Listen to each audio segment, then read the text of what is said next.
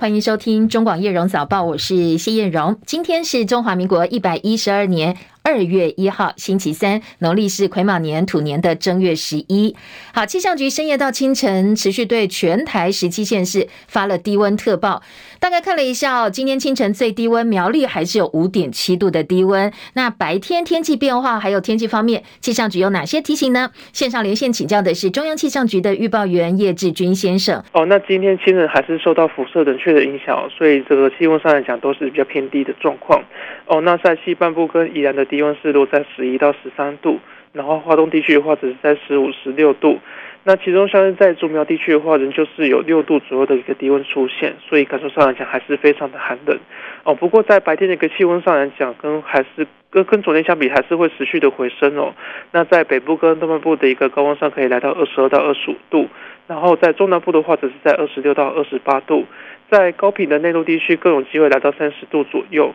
哦，所以在整个日夜温差上来讲都是比较偏大的状况。那早出晚归的朋友还是要视这个温度变化，适时调整穿着。那至于在天气上来讲的话，是呃各地都是以这个晴朗稳定的一个天气为主哦。那只有在花东地区跟恒春半岛会有一些零星降雨的一个几率。以上资料是由中央气象局提供。这句明天是不是要变天了呢？呃，没错，明天的话，东北季风就会增强的，所以在这个桃园以北跟东半部地区的话，呃，降雨的情形就会稍稍的提高哦。不过这一个水汽上来讲的话，并不是说到特别的多，哦，所以不过就是要到可能就是要到礼拜六之后的话，随着这个华南云雨区东移的影响之下，那这个到时候在这这个中部以北跟东半部的一个呃降雨几率就会逐渐的提高了。好，谢谢志军提醒，提供大家参考。这几天天气变化比较大一点哦，像今天大家可以把握相对晴朗稳定天气。不过因为清晨还有夜间的温度比较低，你看大概呃十一到十三度哦，那部分地区甚至只有五六度，白天的高温就会回升到十八、十九度了。所以今天的温差要特别注意。然后从明天开始，东北季风增强，迎风面又要转为阴雨天气了。所谓迎风面呢，可能呃一些比较短暂雨的地方，包括桃园以北东。半部会慢慢慢慢扩大到中部以北，所以在明天开始，特别礼拜六、礼拜天，整个华南雨区的影响就会比较明显。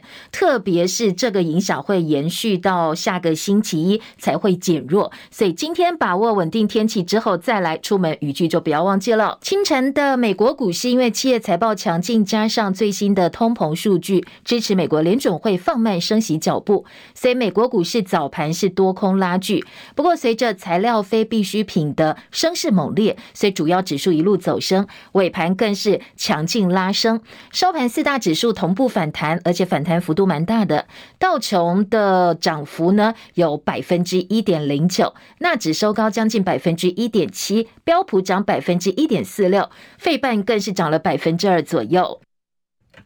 不过呢，在 ADR 表现，台积电 ADR 收盘是跌的，跌了百分之零点四三，九十二点七三美元。联电 ADR 涨了百分之二点六五，收在八点一三美金。美国股市主要指数收盘，道琼涨三百六十八点，三万四千零八十六点；纳斯达克指数涨一百九十点，一万一千五百八十四点；标普五百指数涨五十八点，四千零七十六点；费城半导体涨五十五点，涨幅有百分之一点九三，两千九百二十一点。深夜收盘的欧洲股市，各国都在观望央行可能做出的利率决策。呃，这个决策，所以呢，最后走势主要指数走势是分歧的，但是尾盘几乎都是收在平盘。伦敦股市小跌十三点，七千七百七十一点；法兰克福指数涨两点，一万五千一百二十八点；巴黎 CAC 指数呢涨了零点四一点，七千零八十二点。昨天台北股会兔年开盘第二天上演股会脱钩。礼拜一活跳跳的台北股市，昨天面临回档压力，收盘跌了两百二十八点，跌幅百分之一点四八，收在最低点一万五千两百六十五点。刚才提到台币呢，昨天看到了。三十点零五二元收盘价，升值八点五分。其实，在整个盘中哦，是一度冲破三十块钱大关，闪见二字头，最高来到二十九点九九四兑换一美元。不过，因为央行呢是把汇价挡在三十块之外，所以最后收盘的时候是收在三十点零五二。昨天汇市的量也要特别注意，因为两大外汇市场冲出了三十点四五五亿美元的成交天量，这是平常的三倍哦，所以这也是市场关注的重点。俄罗斯外交部表示，中国国家主席习近平今年春天要到俄罗斯进行国事访问，因为二月二十四号是俄罗斯入侵乌克兰一周年，所以如果真的习近平访问成行的话，呃，中国大陆又会受到国际的关注了。综合俄罗斯卫星通讯社跟塔斯社的最新报道，俄罗斯外交部对此表示，这一次习近平访问俄罗斯是俄罗斯跟中国两国的头等大事。南华早报的报道则说，习近平会在俄罗斯入侵乌克兰一周年，就是二月二十四号前后抵达俄罗斯，而这是习近平二零一九年六月到圣彼得堡出席国际经济论坛之后，睽违超过三年再度访问俄罗斯，将被视为是。北京公开展现中国跟俄罗斯团结的气势。另外，乌克兰公开要求西方国家提供战机，在美国总统拜登表示他不会提供 F 十六战机给乌克兰之后，很多西方国家也相对迟疑的。而在乌克兰东部的激战持续进行，莫斯科跟基辅正在争夺的是巴赫姆特以及顿内茨克其他战略城市的控制权。切海伦的报道。乌克兰东部顿内茨克地区军事行政负责人表示，随着东部地区激战还在持续，俄军正在试图将巴赫姆特市夷为平地。俄军试图控制一条重要公路，并且破坏东部城市的补给。有一名乌克兰前军事指挥官说，俄罗斯空降部队已经加入了瓦格纳佣兵行列。俄军正在试图杀死巴赫姆特的每个人。乌克兰外交部长库列巴说，乌克兰需要战机和远程导弹，不是为了升级战争，而是为了威慑和防御俄罗斯。罗斯，乌克兰总统泽伦斯基办公室顾问也呼吁西方提供更多武器。英国对此表示，把战机送往基辅不切实际，需要几个月才能学会如何驾驶战机。而波兰的态度也转趋保守。波兰国防部次长说，波兰没有就提供 F 十六给乌克兰进行协商。在此同时，俄罗斯总检察长告诉总统普廷，不得不将九千多名非法动员的人送回家，其中也包括健康有问题的人。记者戚海伦报道：美国、英国跟波兰都没有答应提供乌克兰战机，但是法国跟荷兰是不排除这样的一个可能性。二零二三年诺贝尔和平奖候选人提名今天截止，现在公开揭露的大部分人都跟乌克兰战争或者是反俄罗斯、反普廷有关系，包括北约秘书长跟乌克兰总统泽伦斯基，而瑞典环保少女童贝里也再度被推荐。美国前印太司令部司令戴维森前天率团抵达台湾，他最近重申，因为北京不承诺放弃武统台湾，所以他坚持自己先前的评估，也就是说，他认为中国大陆可能会在二零二七年之前攻打台湾。对此，我国防部表示尊重学者言论，国军官兵秉持料敌从宽的原则，针对共军可能的行动。务实的评估，做妥协的应对。而访台的戴维森，他们已经觐见过总统蔡英文，针对台海的议题交换意见。接下来还会访问国防部等相关的部会。另外，美国国防部长奥斯汀上个月初才讲说，他不敢断言中共短期之内会犯台。不过，最近美空军机动司令部的司令米尼汉在内部备忘录却警告说，最快美中可能会在二零二五年开战，因为台湾的关系。而《中国时报》今天引述华府学者的话说，这凸显了美国的文职跟军方将领的看法是不一样的。今年共和党重掌众议院之后，国会出现削减国防开支的呼声，而美军将领这个时候对外强调说，台海会有战争威胁。好，这个华府专家认为哦，这是为了要保住他们的国防预算，才会对外放话。而美国国防部长奥斯汀访问菲律宾前夕，《华盛顿邮报》跟《华尔街日报》都说，奥斯汀此行会促签菲律宾向美军开放多达四个军事基地的协议，包括在菲律宾最北端靠近台湾的吕宋岛设置美军基地。达成协议之后，美军会在菲律宾的部分基地轮流的驻军。而这也是华府扩大其在该地区战略阻击来应对中国威胁的最新举措。正在南韩访问的奥斯汀，二月二号预计抵达马尼拉，宣布美军基地相关协议。另外，美中的科技竞赛现在也持续加剧。去年底，美国扩大晶片禁令，增加中国大陆企业的黑名单之后，现在传出要进一步增加围堵力道，考虑要切断美国企业对中国大陆华为的供货，停止向美商发放出口华为的许可证。现在外传日本、韩呃这个荷兰都同意要跟进美国的做法，因应相关的制裁。不过华为也做好了因应，现在外传呢，他们准备好一套秘密半导体战略，要布局投资相关企业，打造自己中国大陆国产的半导体供应链。今天的国际焦点关注的还有包括巴基斯坦警察总部内清真寺先前被自杀炸弹攻击，现在死伤人数不断增加。今天早上最新外电说，死亡人数增加到一百人，超过两百人受伤，而且呢，受伤当中还有数十人是情况危急的。美国白宫今天强烈谴责，说这一起道德上让人没有办法接受的恐怖攻击行动。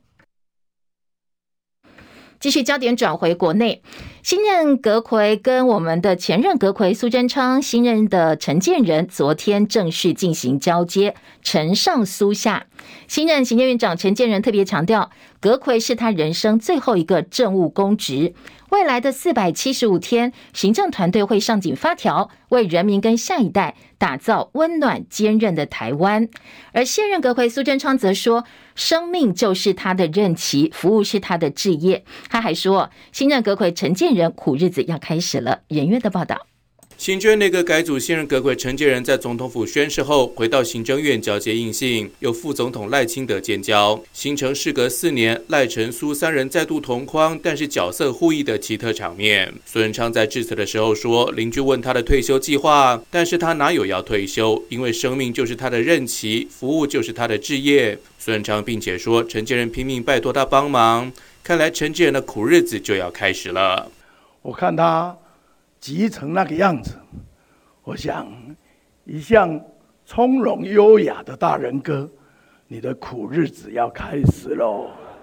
不过，孙昌强调，内阁团队个个身怀十八般武艺，只要陈建仁给他们尊重授权，相信绝对可以再创一番好成绩。而这也是全体国人的殷殷期待。陈建仁则说，权力越大，责任也越大。这是他最后一个政务人员公职，蔡总统的任期还有一年多，剩下的四百七十五天，每天都要上好发条。中广记者李仁月在台北报道。好，上好发条，新阁揆第一时间就动起来了。陈建仁上任之后呢，昨天下午先率行政院副院长郑文灿拜会立法院长游锡堃，聚焦的是普发现金相关的法制程序。好，最后得出的结论是，陈建仁表示，经过沙盘推演，最快最快要等到四月份。那今天他会继续拜访立法院的朝野党团。随后，陈建仁又到中央流行疫情指挥中心去视察，听取指挥官王。必胜的专案报告，实际上呢，陈建仁在稍早交接典礼上致辞的时候，已经具体的表示，接下来他会立刻盘整整个防疫措施，赶快恢复大家正常的生活步调。我们要加快步伐来推动当前最迫切的施政，除了要逐步盘整我们防疫的措施之外，来让国民能够生活正常化。在这几年因为疫情而受到冲击的产业。和国民，我们也要善用难得的税计，剩余全力给予协助。好，果然行政院昨天下午呢就开了跨部会的会议来加以讨论。指挥官王必胜说，室内口罩限制松绑倒数到礼拜四，明天会公布执行方式，还有具体的实施时间。方向可能会比较像韩国，分成强制要戴口罩的区域，其他自主佩戴区域，还有建议要戴口罩的场合以及状况。举例来讲，大众运输工具上可能一定要戴口罩，看电影等人口密集的地方，则建议大家戴。口罩。昨天指挥中心同步宣布取消中国大陆入境旅客呃唾液的 PCR 筛检规定，同时放宽入境零加七检疫，改为有症状才要快筛等等。这些相关措施呢，二月七号正式实施。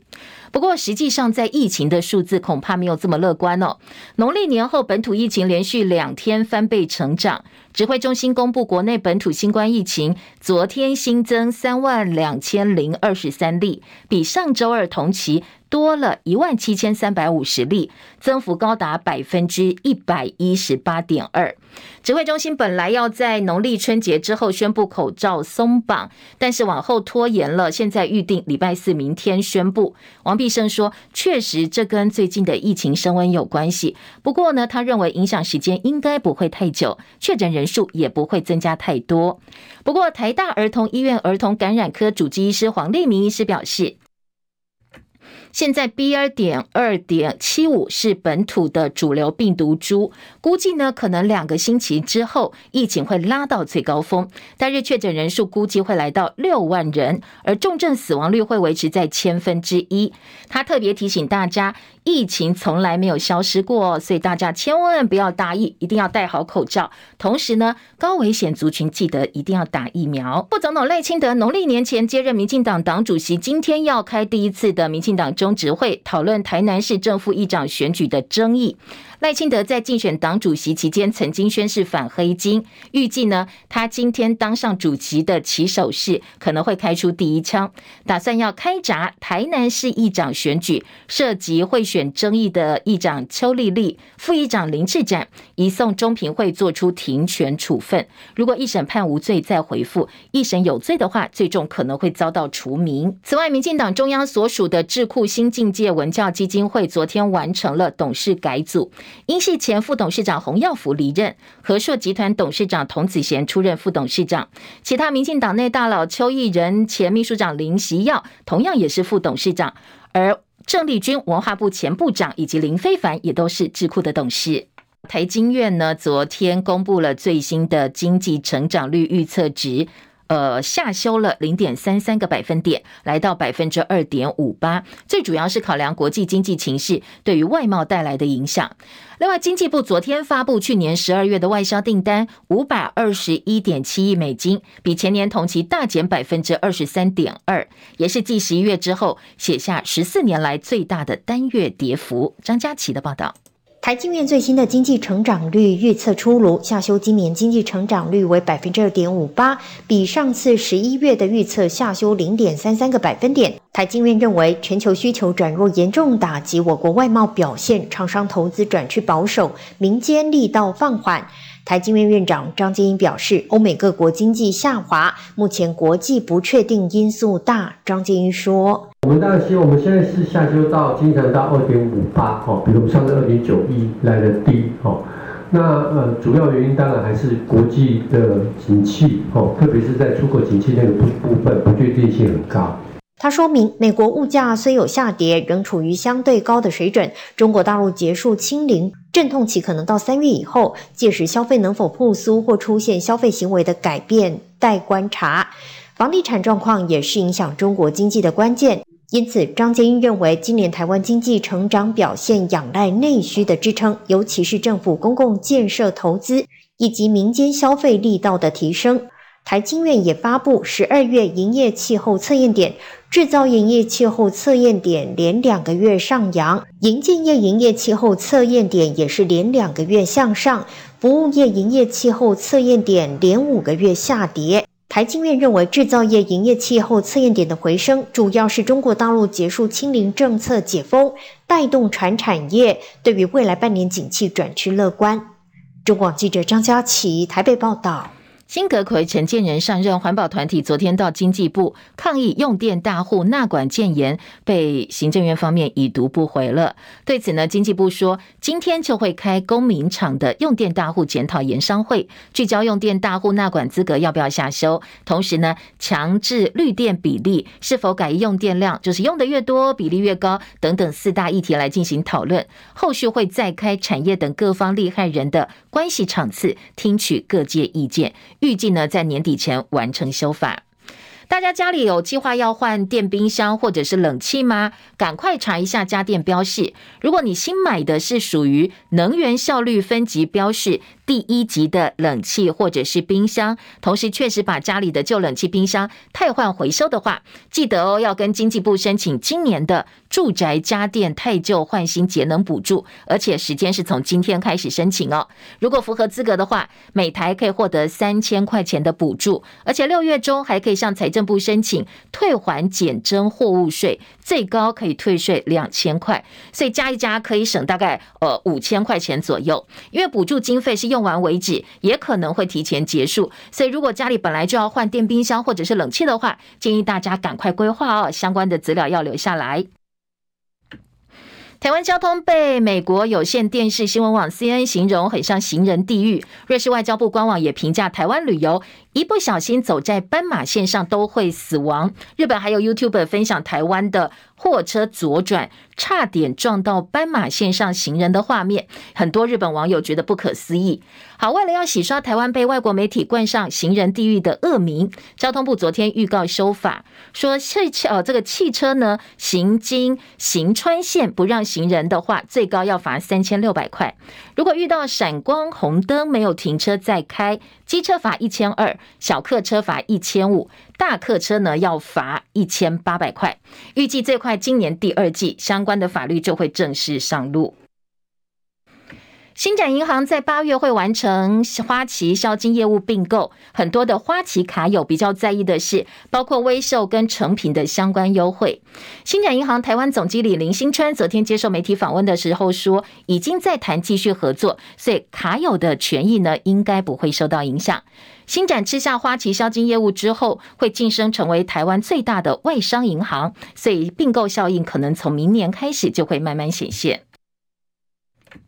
在这一次农历年假期间呢，永丰银接连传出信用卡有被盗刷。金管会的银行局昨天说，经查有三十四名信用卡用户被不法集团盗刷，大概一百一十万。最主要都是在国外网络特约商店买游戏点数，至少三十间的商店被卷入。不过，因为永丰银把通通的盗刷金额呢列为是争议款项，所以这些受到影响的民众是不必缴钱的。台湾艺人安于晴在到泰国旅游的时候，指控当地警察对他无故勒索。不过一开始呢，泰国警方是否认的。但是在各大媒体引述不具名消息来源说，当天临检站的警察坦承收钱之后，警方也改口，昨天承认说，确实他们有涉案的七个员警收钱已经被调离现职，同时会被起诉。昨天，泰国的警察总长再度向民众还有受到影响的人道歉。这起事件呢，让整个国际哦，对于泰国警察的不佳形象又多了很多的讨论。云林县唯一经营国道客运的日统客运，昨天中午十二点二十分在斗六站发出到台北最后一班车之后，宣告经营二十六年的国道客运正式走入历史。好，这个日统客运董事长亲自到现场表示，因为大环境的影响，他们不得不做出这样一个决定。未来县内路线还会继续开，要继续帮云林县民服务。昨天影剧的焦点呢，相当多惊喜哦。继韩国艺人宋仲基闪婚英国女友宣布今年要当爸爸之后，以陆剧《琅琊榜》走红亚洲的大陆艺人胡歌，昨天也在大陆微博上丢出了震撼弹。好，不是结婚，不是交女朋友，因为过去呢，他的单身人设让很多粉丝都催婚。他昨天直接宣布我当爸爸了。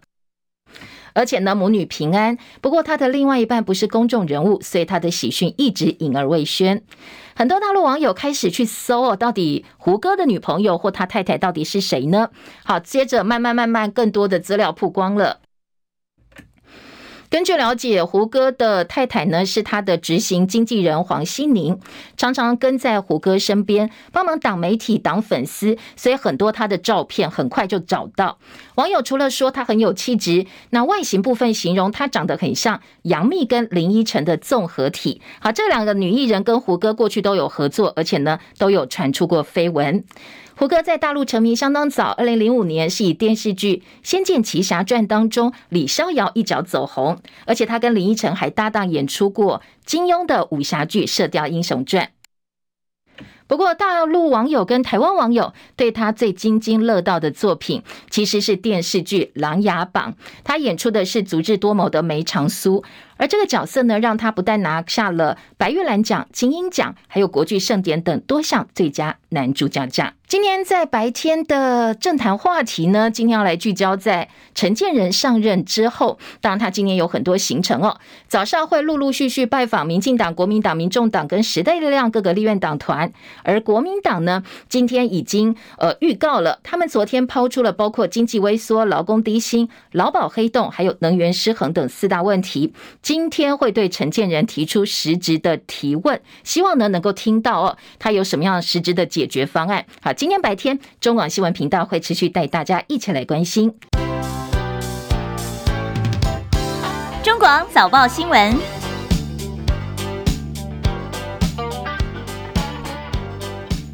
好，今天早报在头版内页的新闻焦点，先来关心头版头条部分。呃，新阁揆陈建仁走马上任，今天三大报包括中时联合、自由都是头版头条的大标题哦，配合内页三版整个版面的分析。而联合报今天聚焦的头版头标题是昨天陈建仁说，这个工作呢是他呃生涯当中最后的政务公职，好，不是最后公职哦，要强调是政务公职哦，好，留下了一点点空间。而中国时报今天头版头大标聚焦的是他是中。研院借调过来当阁揆的，所以很多人说，呃，他就是贪钱啦、恋战啦等等哦，这样一个争议声中，他接任了阁揆的工作。这是中国时报今天聚焦的重点。自由时报则把今天头版标题呢，是把焦点放在昨天陈建仁说，他接下来要打造一个温暖坚韧的一个内阁。好，这是三个报纸不同的大标方向。还有一个新闻重点是在今天的头版下半版面，或者是头版中间三大报都看到的美中台以及两岸的最新情势。不过当然，大家找的话题焦点不太一样。像联合报呢，今天头版下半版面的重点是美促菲律宾开放四大基地。当然，开放菲律宾的四大基地后面呢，建指的就是中国大陆哦，要来呃。呃，这个稍微捍卫一下，或者是在第一时间能够做出反应。而中国时报今天头版下半版面是，呃，标题下，美国将领最近一直放出老共会攻打台湾的讯息，其实是要保住美国的国防预算。自由时报则说。北约的秘书长访问日本，在访日问日本行程当中，他痛批老共的扩军已经威胁到台湾了。好，这是自由时报今天呃对于最新美中台情势哦用。北约秘书长的话来加以凸显。财经报纸头版头条，台北股会是是呃这个报道篇幅最多最大的。经济日报头版头条以及工商时报头版下半版面都是昨天台币在盘中闪见二字头，盘中看到二十九点九九四元，不过收盘收在三十点零五二，升值了八点五分。而工商经济另外一个重点，台北股市都放在中间版面。昨天是跌了两百二十八点，收在一万五千两百六十五点。经济日报今天另外一个新闻标题是外资已经连十一买了。呃，在工商时报则说，元月份台北股市涨一千一百二十七点，这是二十一年来最强的表现。通通都是台股，但是大家呢看到的点也不太一样。工商时报今天头版头条则是。中钢董座对于接下来钢呃整个呃钢界产业的一个预期，他说会 U 型反转，U 型复苏，所以谷底已经出现了，今年第一季就是谷底。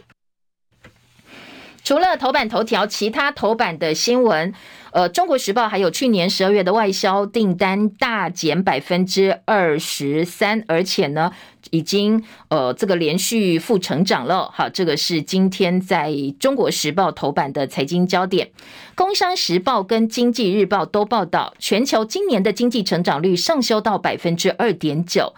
而两个报纸都说，呃，接下来呢，二月七号我们会取消大陆来台旅客的唾液 PCR。好，这是财经报纸哦，也很关心俄罗斯跟乌克兰呢，现在呢在。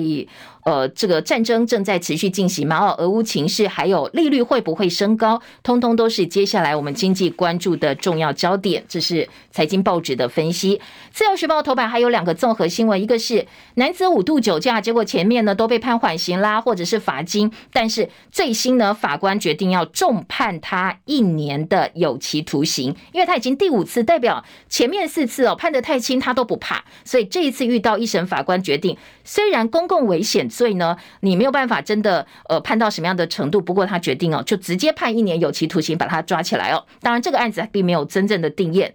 而在南投的议员曾正言部分，因为涉嫌买票，一审被判两年半，褫夺公权五年。好，这个议员是国民党籍，所以自由时报也把这一则新闻呢提版到了头版的下半版面。以上是今天早报大概带大家扫了一下哦，各个报纸头版的新闻重点。接下来我们来听听看相关的报道，还有哪些进一步的分析跟说明。先听到的是联合报今天的头版大标，陈建仁说阁揆是他最后政务公职，强调真正的权力是服务，而发现金六千块，大家什么时候拿得到呢？可能要等到四月份了。好，这是今天早报的报道，放在了中呃联合报的头版大标。小标说他今年会拜会立法院朝野党团，核定禁零计划是他第一份公文，在野党质疑抄袭跟借调。好，在野党对他的质疑哦，其实还蛮多的。呃，在从中研院特聘研究员借调担任阁揆，然后他的方式是留职停薪。在野党就炮轰他是贪恋高薪，像资深媒体人赵少康连日批评他脚踏两条船，吃碗内看碗外，到底算什么呢？就是名利跟权，通通都要抓在手里。不过昨天中研院的呃副院长黄进兴也出来帮陈建仁喊冤，他举的例子是蜀汉丞相诸葛亮。六出祁山，有需要你就来说。呃，现在大家质疑他贪恋权位、爱钱是不公平的。而昨天国民党还批评陈建仁内阁说换汤不换药是高冷内阁。接下来呢，可能有非常非常多政策必须要论述能力才能够说服这些在野党。立委王鸿薇昨天说，新任阁揆陈建仁除了有护航高端的问题，呃，还有抄袭争议。傅格奎郑文灿论文确定是抄袭，被撤销了硕士学位。陈建仁过去的学术论文也有相同抄袭的争议。如果没有对外说清楚的话，这样一个新内阁是看不到新气象，反而整个内阁笼罩在抄袭的阴影当中。陈建仁昨天也做出了回应，他说呢，这确实是抄录书师的论文，被期刊审查者已经同意刊登了，所以他个人认为没有抄袭的问题。他还说，相关的内容发言人陈宗彦会对外说明，也已经对外说明过了。不过王鸿薇批评说，哎，陈建仁，你不要跟蔡英文一样，什么都推给发言人，抄录书师到底跟抄袭？文字不一样，但内容实质内容有什么不同呢？他应该自己站出来哦，公开对社会大众说明。中国时报今天头版头条大标说，陈建仁在借调争议当中接任阁揆，最快四月普发现金，希望朝野赶快通过法案。内容说他已经要求内阁团队加强处理假讯息了，说呢，呃，在议题的回应跟澄清必须要及时快速，因为假讯息、假新闻传播对施政会有很大的影响跟冲击。视察指挥中心的这个呃第一时间的行程呢，外界解读他要凸显他自己公卫的专业背景，再也列出四大问题，包括低薪、劳保、破产、能源失衡跟经济严峻，说呢，你的温暖坚韧内阁必须要拿出具体的做法。好，这是中时哦，今天头版整个版面的安排。另外，在借调部分呢，今天中时三版引用赵少康的批评哦，做到了大标题，说赵少康批借调阻隔名利权一把抓，六度借调凸显他的过客心态。中研院的这个副院长黄进兴则是说，诸葛亮也是六出祁山呐，所以不要蓝绿激化相关的议题，一切都合乎规定。好，记者周玉祥特稿说，苏贞昌退而不休，蔡赖可能会如坐针毡，讲的是什么？说呢？苏总辞跟交接看起来表情豁达，不过讲的话跟送给阁员的小卡字里行间都不是他自己想离开的，非常的无奈。很多人说老纪不甘就此淡出政治舞台之感。这名总统民选以来任期最长的阁魁，他累积的政治资本很难让他低调，所以他的下一步呢也相当受到关注。真的会只去当苏巧慧的司机，还是真的只是会送送孙子啦、孙女上学？其实哦，政坛的人都不太相信的。好，另外在中国时报下半版面，沈富雄批内阁改组狼狈不堪的荒谬荒谬剧，而林佑昌说疫情害败选，希望新阁魁能够解决问题。另外呢，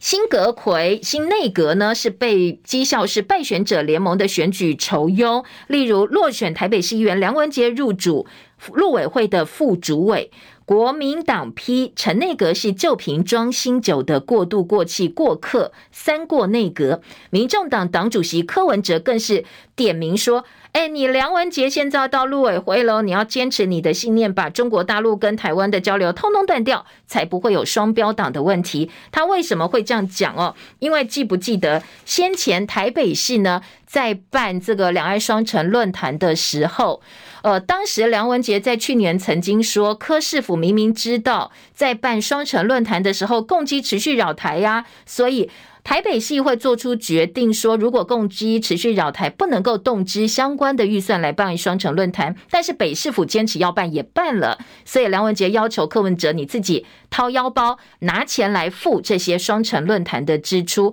不过柯文哲说。他就是知道两岸的气氛不是很好，才要保留对话的空间，他才坚持要办双城论坛。好，他也相信哦，你梁文杰上任之后呢，共机扰台不会停止。那既然现在共机持续扰台，或对照你当初针对双城论坛的发言，你应该要把两岸交流通通停掉啊！既然共机都在骚扰我们，不断的威胁我们，干嘛两岸还要交流呢？既然如此，你干脆直接把你现在又有位置嘛，哦，可以做事情，两岸相关的交流活动。通通停掉，才不是双标。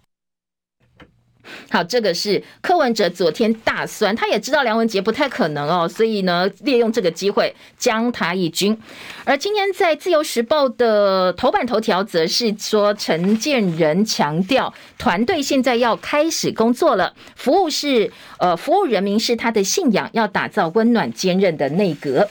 内页新闻，今天自由时报三版是陈建仁要求强化论述，反制呃假讯息，要及时、快速、有效，用浅显易懂的语言跟方式，对人民来说明政策。下半版面呢，有这个呃陈内阁上路，国民党提的挑战，以及就任总统府秘书长林佳龙说他会全力以赴。苏贞昌向太太喊话说：“你的助理回来了，还预留一些空间哦，以后国家如果有需要我的话，我会马上回来。”而联合报今年三版版头，府院党会议重启，中生代进决策圈，郑文灿成关键，林佳龙、许立明固定与会，赖主席以新的身份与。要预稳党政决策，就是他会来加入的意思。从今天起，府院党重启每周三中午的会议，而这是副总统赖清德就任党主席之后，他以不同的身份来加入，所以新的府院党运作架构正式上路。记者这个。林和明的特稿说：“陈奎温暖起手是，就怕变得温吞。他以自己本身的信仰提醒团队说呢，服务民众是共同的信仰，宗教味十足。”虽然想要打响温暖内阁的特色，但是呢，呃，本来大家等昨天会宣布口罩解禁，没有等到，还要再开会，所以呃，今天的联合报说，哎，你的温暖如果变成温吞的话，牧羊人恐怕没有办法符合民众期待，大家又要开始期待本来急急如律令的苏贞昌了，他可能更有魄力一点点。而另外，在今天联合报的社论当中说，新内阁有五个地雷，走了一个陈明通，但是地雷呢，并没有排除掉。拆掉陈明通这颗地雷，新内阁地雷在哪里呢？包括了卫福部长薛瑞元、农委会主委陈吉仲、通传会主委陈耀祥以及外交部长吴钊燮、数位部长唐凤，说这五枚未爆弹可能要考验陈建仁的拆弹能力。一失五命，陈明通去职了，但是恐怕哦，整个败选的效应没有办法到此为止，因为争议阁员几乎通通留任，民众是对于新的内阁所谓新这个。字是相当无感的。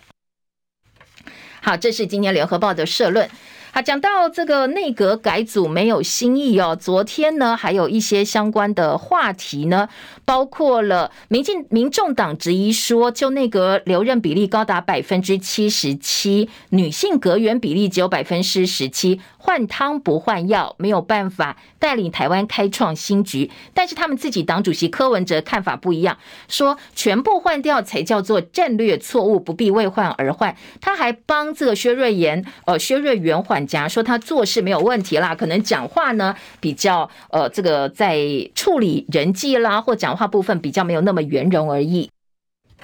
这是今天早报哦，针对阁揆部分最新的一个报道。而在赖清德部分呢，联合报今年四版版头是赖主席的起手是，台南市议长案要开闸，而他自己的智库呢，民进党智库童子贤接任智库的副董，郑丽君、林非凡担任董事。而潘孟安这一次没有加入内阁，他昨天接受媒体访问的时候，自己承认说：“对，没有错，我们已跟赖清德已经有默契了，要帮他打二零二四年的选战。”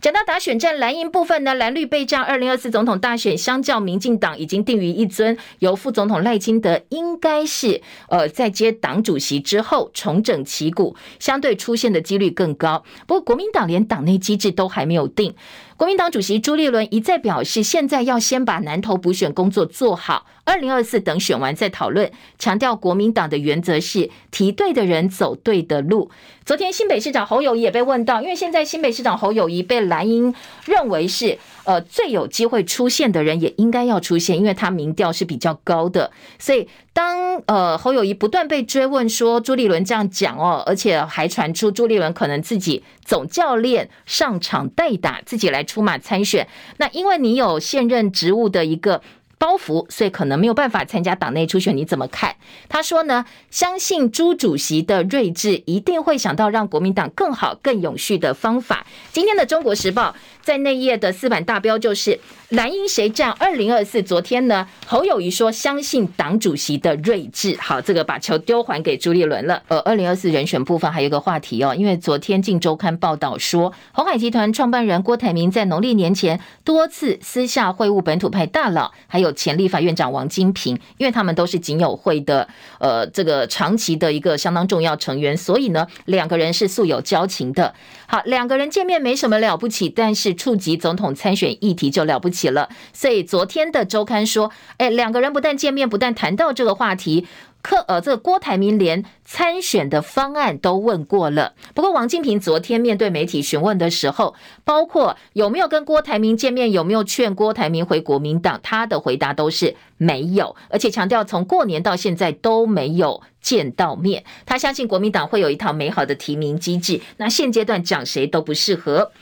而这一则报道呢，今天自由时报说，国民党谁战二零二四？王金平表示，侯友谊跟郭台铭都是非常适当的人选。他说，郭台铭有邀约见面，但是双方还没见。好，这是自由时报。而中国时报则说，王金平回娘家，国会议长差点被人做掉。他昨天参加立法院民主国会三十年特展开幕活动，是回顾过去立法院甘苦谈的时候。他说九月政争国会议长差点被人做掉，太阳花学运的时候一样哦，所以他特别强调呃朝野协商的重要性。他说所谓王柯体制、王金平柯建铭体制、大乔小乔这样一个说法，比较像负面的一个形容。今天的联合报。头版在美国叫菲律宾开放四个基地，剑指大陆部分。联合报今年头版下半版面，好，所谓的四大基地，其中还包括吕宋岛。分析家说，为什么要在这里设美军基地？因为有利美军在台海冲突的时候能够做快速的一个回应。好，联合报今天的中国时报二版也是这个议题哦，说菲律宾要开放美军使用吕宋岛两个基地。台海有事的时候，可以加以驰援、就近支援的战略据点。法国、澳洲外交、国防部长二加二挺台论述升级，呼吁两岸透过对话和平解决问题。下半版面记者吕昭龙的特稿说，夸大敌人的威胁，军方争国防预算的老招。美国将领预测，二零二五中美开打，就连五角大厦自己都看不下去。因为美国智库学者吐槽说，美国国会正在考虑削减国防预算，所以呢，美军将领用意是要提醒文人政府，战事在即，马上就要开战了，千万不要把预算给砍掉。这是针对最近哦，二零二五打台湾，二零二七打台湾，这个时程不断的推出，说法不太一样，但是感觉就是战事迫在眉睫了。中国时报今天引述美国媒体的报道说啊，其实就是要讨国防预算啦。自由时报今天在呃头版中间版面说，北约秘书长访问日本，跟日本首相岸田文雄发表了联合声明，不允许两岸武力改变现状，批评中国大陆威胁台湾使用扩军的方式，而且呢，北约跟日本会加强混合战安保合作。而二版今天的自由时报说，中国大陆不满捷克准总统要跟蔡英文总统见面，捷克总理表示说，跟谁见面我们自己会做决定，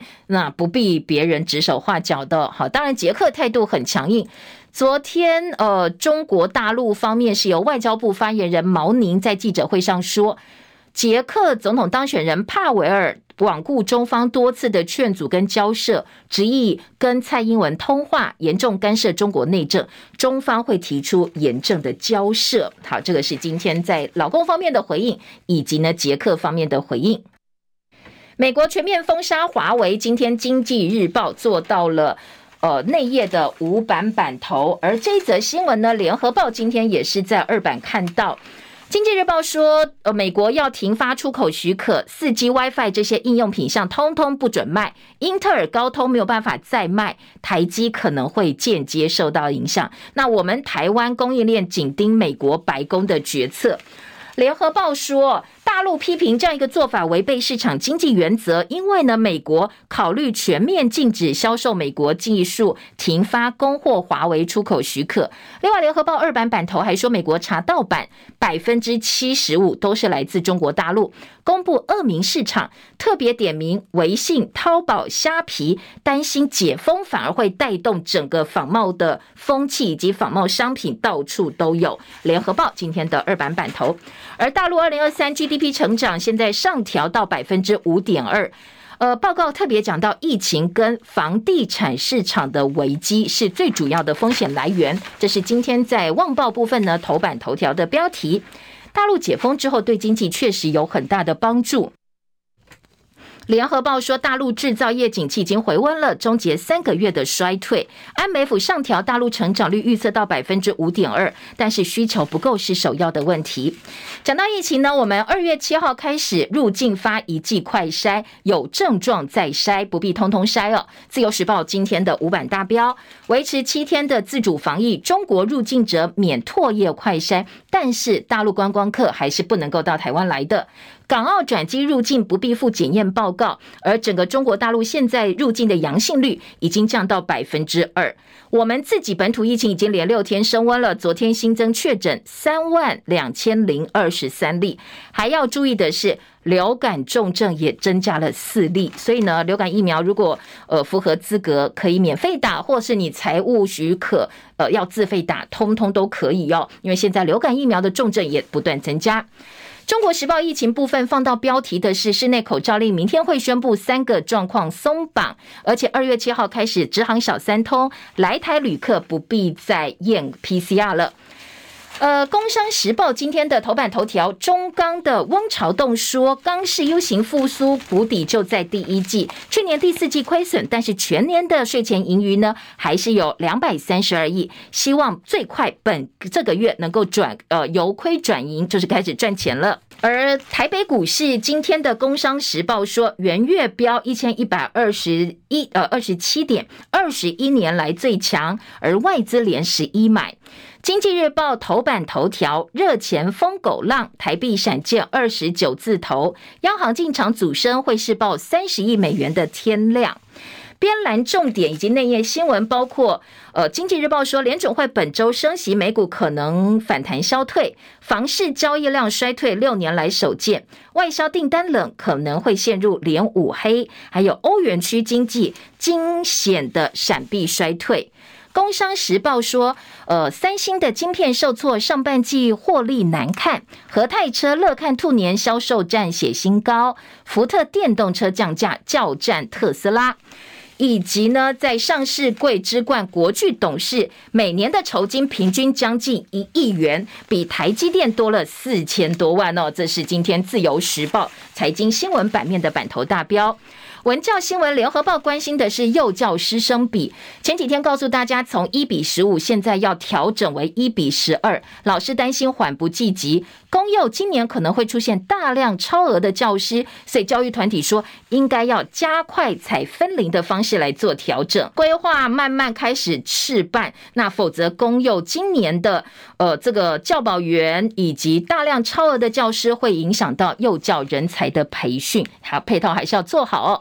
时间七点五十八分，我们时间到了，谢谢大家收看收听，也祝福您今天美好身心。日影早报明天早上七点钟同一时间再会，拜拜喽。